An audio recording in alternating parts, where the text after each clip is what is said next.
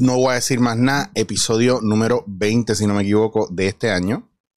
Eh, es jueves, eh, perdona, no, martes 26 de julio. Mañana en la mañana estamos saliendo para República Dominicana. O sea, ustedes están viendo esto sábado.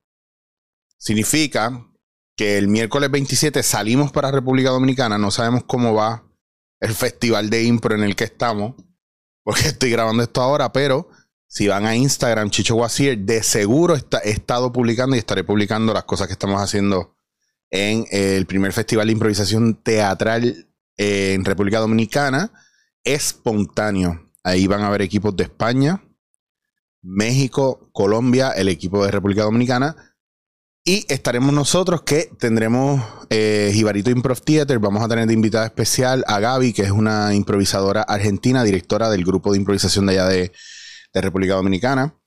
Vamos a estar haciendo match de improvisación, que es que nos toca literalmente con España. No sé, el, juego es el jueves. Hoy es martes, el juego es el jueves. Mm, ustedes están viendo esto sábado, no sé si ganamos. Vamos a ver qué pasa. Pero hoy sábado que usted está viendo esto, ¿viste cómo juego con la línea de tiempo? A la hora que usted esté viendo esto, yo estoy literalmente preparándome para dar mi masterclass de improterapia y cómo uso el trabajo de la improvisación o cómo uso la improvisación teatral eh, como herramienta eh, terapéutica, ¿verdad? Ya sea como una radiografía de cómo uno está, con su censura, con lo que sea.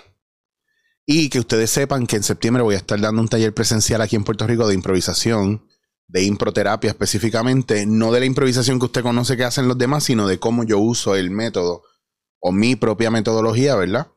Eh, de manera terapéutica, lo llevo haciendo 20 años eh, y ha ido, ¿verdad? Ha ido añadiendo cosas según voy haciendo clases. Así que pendientes a eso, porque va a ser, estoy entre un taller que voy a dar eh, durante la semana y otro que voy a dar intensivo fin de semana. Así que pendientes a eso, que lo estaré anunciando en mis redes sociales, en, la, en el Instagram de Improterapia y en el Instagram de Chicho Wasier o de Jibarito Improv. Bien, voy con esto. Ahí está. Para que se suscriban. Eh, gracias por apoyarme, siempre por estar pendiente a mí. Ya ustedes saben, suscríbanse, denle a la campanita. Si usted está escuchando esto por Anchor, gracias a la gente de Anchor y a la gente que está en Spotify, la gente que está en Apple Podcasts eh, y en todas las plataformas que hay de podcast. Eh, de verdad se los agradezco. Y los de ustedes que han ido mandándome unos chavitos, una propinita al paypal.me slash chicho Es bien agradecido, eh, bien recibido. Estoy bien agradecido, debo decir, por em, el apoyo que me dan. Eh, no es que sea mucho sea poco, es que todo suma al final. Eh, y hay unos gastos. Ahora mismo yo tenía dos domains que los dejé perder porque pues no los puedo pagar. Y ya está. Pero el importante, el de Chicho Wasier, está, está ahí guardado. El de Rodríguez Eric y el de Improterapia están guardados. Así que estamos en victoria. Esos son los más importantes.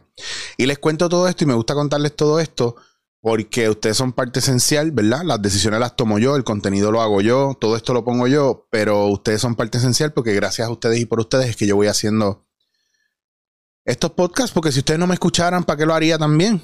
A lo mejor habrían dos o tres, pero si nadie te escucha, pues te lo quedas tú callado lo hablas con los panas por ahí y no lo grabas. Y el hecho de saber que muchos de ustedes se interesan por estos temas que yo traigo, pues a mí me pompea y por eso lo hago. Eh, y no se trata de si está, estoy bien o estoy mal, tengo la razón o no tengo la razón. Se trata de tener una opinión diferente y de que haya contenido diferente. Ah, eh, hoy hablaba con una amiga y, me de, y todo el mundo tiene ideas cabronas para hacer cosas cabronas en televisión y en radio. Pero la gente no entiende que no tiene que ver con la idea, tiene que ver con la ejecución, tiene que ver con la rentabilidad.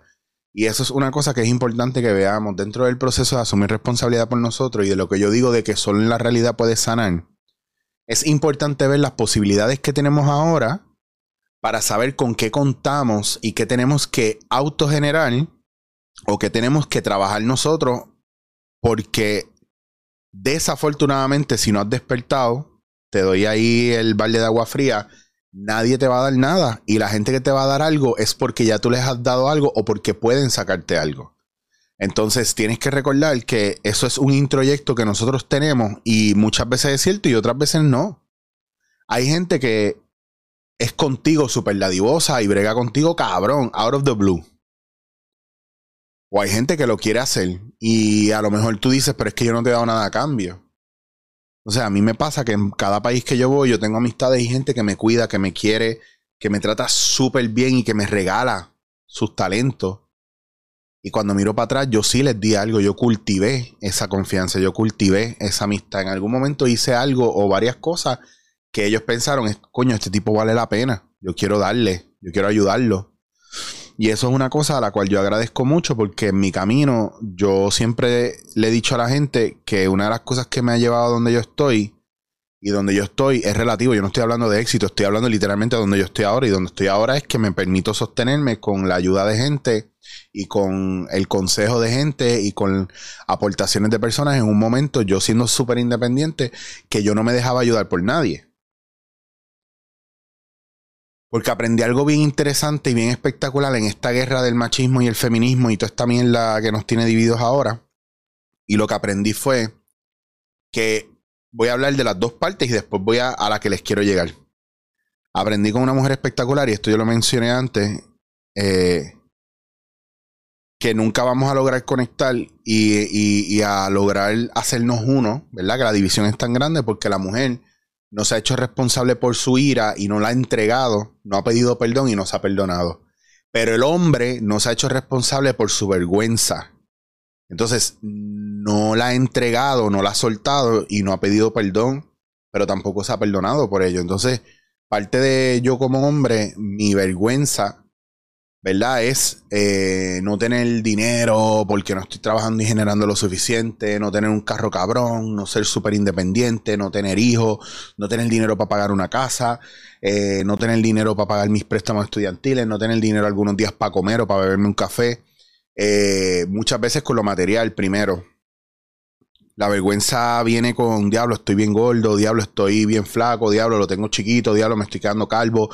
Eh, diablo, me están saliendo pelos en los sobacos, diablo, tengo psoriasis, diablo, camino cojo, diablo. ¿Me entiendes cómo la vergüenza viene de tantas maneras? Eh, diablo, no sé hablar otro idioma, eh, eh, diablo, no, no sé jugar básquet. Hay, hay una cuestión, diablo, no gano más dinero que mi mujer. O sea, son unas cosas de soberbia, de, de vergüenza, de no estar claro con uno y de no confiar en la parte de lo que uno puede dar. Sin embargo, si tú empiezas a reenfocarte y entregas esa vergüenza y empiezas a fortalecer las cosas buenas que tienes, pero el problema que es que no las vas a ver o no las vas a reconocer porque como te metieron el chip de la humildad y según el chip de la humildad tú no puedes decir lo bueno que tú eres en lo que tú seas bueno porque entonces no eres humilde. Pues entonces empieza una dicotomía, empieza un problema y una situación de no poder reconocer eso. Entonces yo quiero que tú hagas el ejercicio como hombre, como mujer para qué realmente soy bueno y no vayas a lo básico, no vayas a, no, yo soy bien generoso, no, yo, donde me pidan algo yo lo doy. Eso no es necesariamente ser, eso no es un, un don realmente. Dar lo que no te piden o dar de más podría implicar que dentro de ti tienes miedo a que no te quieran y te abandonen. Y por eso das de más y por eso siempre das y nunca te devuelven. Porque tu sed de que te quieran y de que te acepten y de que nunca te abandonen te tiene dando todo, todo, todo, siempre estando hands on en todo. Y hay gente que tiene ese síndrome de dar tanto y demasiado que la ley de intercambio se ve afectada. Por eso es bien importante mirar esas cosas.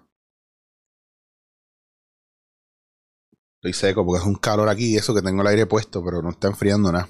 Soy, soy pobre, soy pobre, pero rico en amistades. Eh, y es bien importante que tomemos en cuenta que muchas de estas cosas se manifiestan en la forma en la que somos y en la que actuamos y nos reflejamos con la vida. Incluso, y esto lo he descubierto y lo he visto, cuando tú puedes tener, eh, puedes observar tus emociones y lo que dices y lo que haces, puedes identificar, ¿verdad? Cuál es la necesidad que tienes, sobre todo en la queja, cuál es tu queja, con el mundo, con la gente, con el gobierno, con tus padres, con tu pareja. Escucha tu queja, observa tu queja para que puedas entender cuál es la demanda escondida dentro de esa queja. Si tú miras la demanda escondida dentro de esa queja, te vas a dar una bofeta bien duro. Porque incluso si te eres bien honesto, no te va a gustar lo que, lo que implica esa demanda. Porque probablemente puede hacer algo que tú te has quejado de otras personas, porque probablemente puede ser algo que tú sepas que no es bueno para ti o que no es de ti. Y por eso vengo con esos temas, con esta situación. Creo que debemos estar más pendientes a lo que hacemos, a lo que decimos, eh, a cómo tratamos a los demás, porque hay un factor de responsabilidad que no estamos asumiendo y por eso es bien importante mirarlo. Por eso es bien importante ejecutarlo de una manera que te permita a ti, de una manera u otra, identificar el problema para que puedas asumir responsabilidad por eso. O sea, es un poco la continuidad del episodio pasado de asumir responsabilidad por, por lo que nos toca con relación a nosotros, que al final es un reflejo de amor propio, ya está. Yo creo que a veces pasamos tanto tiempo juzgando a los demás y marcando a los demás que, ya no miramos lo de nosotros. una época, ¿verdad? Que, me lamento mucho que ahora no esté y creo que soy de los primeros propulsores de, de un movimiento que está un poco erróneo. Si hablamos de lo que la iglesia y, el, y mayormente el cristianismo o las religiones han provocado en nosotros y la censura que nos han traído y las limitaciones que nos han traído. Sí, es verdad. Pero también hay que ver que había gente consciente en lo que era el amor al prójimo. Había gente consciente de cosas de la Biblia como, como antes de, de, que, de marcar la paja que está en el ojo del otro, quítate la viga que tú tienes cruzada en tu propio ojo, ¿verdad? Yo ahí jodiendo un verso bíblico. Eh, antes de criticar a los demás, ¿verdad? Como quien dice que, que, tire la primera, que el que esté libre de pecado, que tire la primera piedra, ¿me entiendes? Esa manera en la que ahora estamos todos súper déspotas y súper sadistas atacando y destruyendo a los demás en redes, siempre voy a hacer hincapié en eso porque cada vez lo veo más intenso y más intenso. Y a veces me río de cosas que son sátiras y chistes con relación a las actitudes que tomamos porque se ven de una forma bien caricaturesca y excesivamente desde un lugar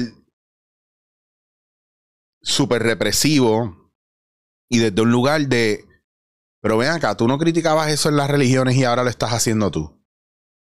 Entonces, si, si no miramos, ¿verdad? La responsabilidad que nos toca, lo que estamos haciendo, donde estamos, y si no empezamos a mirarnos a nosotros y siempre estamos mirando al otro y no confiamos en la ley de espejo, que significa o que nos dice que algo de lo que tiene el otro que no nos gusta es, un reflejo de nosotros o que lo que podemos ver en el otro probablemente es porque nosotros lo cargamos. Si todo el mundo viviera bajo eso, cada vez que alguien se queja de un comediante, de un sketch o de lo que sea, está cabrón porque casi es ladrón juzga por condición. Y no estoy hablando de la comedia aquí, estoy hablando en general de la censura que hay la, la hipersensibilidad que nosotros tenemos no es otra cosa que una evasión de la responsabilidad que tenemos, que tenemos que tener con nosotros mismos, con relación a nuestras necesidades y a nuestras carencias, a nuestros vacíos. Por eso es que vengo hoy con el, con el tema de hay que entregar la ira y hay que entregar la vergüenza. Soltarla, perdonarnos, pedir perdón porque cargamos con ella demasiado tiempo y empezar a mirar sin vergüenza enmendar esos errores y enmendar nuestro caminar y enderezar nuestras piernas y hacer un camino un poco más derecho. Pues, porque, mira, cuando tú estás en un camino como este, en el que estás trabajándote, la gente vas a perder amistades, vas a perder trabajo, vas la gente se va a burlar de ti, no te van a querer hablar, ya no te van a invitar a salir, van a querer mofarse de todo lo que tú dices, van a decir, pero que, pero y esta estupidez que te está diciendo, que es ridículo, mira este, ahora se cree que es santo. Y no se trata de ser santo, no se trata de no hacer mal, al contrario, tú sigues siendo tú mismo, pero tienes una conciencia mayor y empiezas a escoger cosas que de verdad son importantes para ti. Y ya no empiezas a mirar el trabajo de los demás, empiezas a mirar el tuyo. Y empiezas a aligerar el paso, y empiezas a caminar más derecho, y empiezas a dormir más tranquilo, y empiezas a economizar el tiempo mejor, y dejas de perder el tiempo en internet, y dejas de perder el tiempo en juegos pendejos, y empiezas a hacerte más productivo. ¿Por qué? Porque ahora hay un enfoque. La gente que procrastina y mira el trabajo de los demás antes de hacer el suyo es gente que está quemada y no está enfocada en crecer. Porque es gente que siempre va a estar echándole la culpa a los demás. Y como solo en la realidad podemos sanar cuando empiezas a cambiar la vista a tu propio camino, desde lo que tú tienes, puedes construir algo y no desde la fantasía infantil de lo que debería ser o lo que tú crees que necesita. Y digo una fantasía infantil porque desde la mente infantil del niño idealizamos un mundo de una manera que no existe. Por eso cuando hablas de tomar decisiones, no dice yo quiero o yo no quiero, dice lo correcto sería o debería o podría ser que cuando tú empiezas una oración con un, un maybe, más que una afirmación o una negación, hay un problema bien grande de dirección y de control, pero sobre todo de asumir responsabilidad. Como le decía una amiga hoy, que quiere comprar una casa. Ella quiere comprar una casa con su pareja. Y su pareja no se siente preparado para ello económicamente. Y ella me decía hoy, es que, a ver, es que si la compro ahora y después me arrepiento, y, pero y si después se me pasa el tiempo de poder comprarla ahora que tengo el dinero, pero y si después él se mete y se va y me quedo yo sola con la casa. Y yo le digo, ¿qué tú quieres hacer? Claro, es que yo debería, o lo correcto sería que, wait, wait, wait. Cambia la frase y usa las dos frases y repítetela. Yo quiero comprar la casa o no quiero comprar la casa. Escúchate a ver cómo suena. Versus es que lo correcto sería o lo que debería hacer. Olvídate de eso. Toma la decisión positiva y toma la decisión negativa. Dilo en voz alta a ver cómo te suena. Porque hay cosas que no vas a salir ganando nunca. Hay cosas que las tienes que hacer y el tiempo te va, a, te va a dar unos, unos skills nuevos. Que quieres comprarte la casa, te la compraste, no tienes los chavos, pero te tiraste como quieras. Bueno, hay gente que no tenía un peso y lo logró. Y hay gente que tenía mucho dinero y, y no siguió. Entonces, ¿cuál es el miedo? El miedo es fracasar. Pues mira, ojalá fracase. Porque lo, que, lo peor que puedes pasar es que aprenda. No pierde. Entonces láncense, entreguen la vergüenza, entreguen la rabia, entreguen el miedo, entreguen, entreguen el fracaso. Y sean libres para que puedan hacer lo que de verdad crean, necesiten y tengan que hacer. Porque es que al final la vida es una y solo en la realidad podemos sanar.